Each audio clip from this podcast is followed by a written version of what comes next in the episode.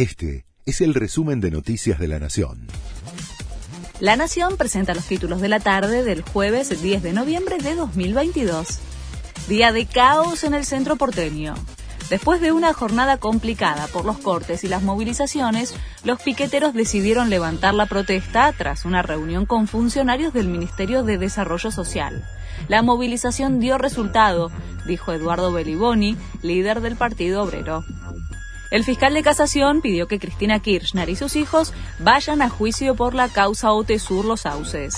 El fiscal Mario Villar dijo que no existían fundamentos para haber cerrado el expediente por lavado de dinero y asociación ilícita de ese modo. Además, pidió que revoquen el sobreseimiento de la vicepresidenta y de sus hijos. Alberto Fernández se reunió con Emmanuel Macron en Francia hablaron sobre las consecuencias del conflicto bélico europeo en países de América Latina y la necesidad de encontrar una salida a la guerra en Ucrania.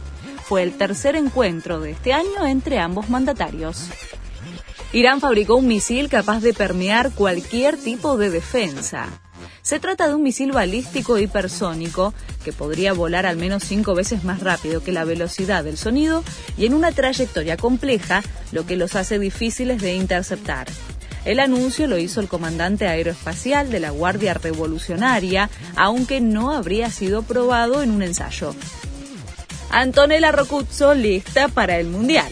La esposa de Leo Messi mostró las camisetas deportivas que sus hijos usarán para alentar al capitán de la selección a tan solo 10 días del comienzo del Mundial y en tres filas bien organizadas, Antonella compartió a sus más de 20 millones de seguidores la colección de camisetas celestes y blancas que usarán Tiago, Mateo y Ciro. Este fue el resumen de Noticias de la Nación.